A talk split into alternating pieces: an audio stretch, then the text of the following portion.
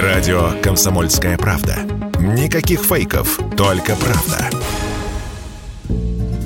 В Армении, Грузии и Турции активность россиян в приложениях для знакомств выросла больше, чем вдвое. В Казахстане на треть, в Беларуси на одну пятую. Смотреть российские анкеты в этих странах также стали чаще, сообщает РБК со ссылкой на представителей таких сервисов. Зарубежных платежей от российских аккаунтов тоже прибавилось. В общем, похоже, все это говорит об одном. Релаканты ищут на новом местожительстве романтики. Каким образом удалось это зафиксировать, радио «Комсомольская правда» рассказал Василий Петров, бывший руководитель сервиса знакомств «Тиама».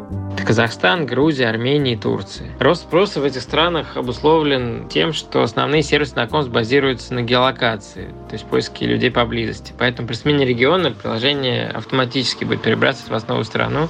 И знакомиться придется сначала с местными жителями. Что же касается общей ситуации, как она выглядит со стороны сервиса знакомств, это всего лишь перераспределение выручки, которая раньше относилась ну или как модно говорить, аллоцировалась на Россию, а сейчас она относится к стране релокации. По словам психологов, покидая родину, люди часто чувствуют себя одиноко и ищут компанию, потому и растет число регистраций на сервисах знакомств. О том, как реагируют на социальные потрясения пользователи таких сервисов, радио «Комсомольская правда» рассказал Василий Петров. Сейчас, очевидно, время стресса, потрясений для многих. Э, и некоторые эксперты рынка связывают рост спроса на знакомство с поиском пары в такие периоды.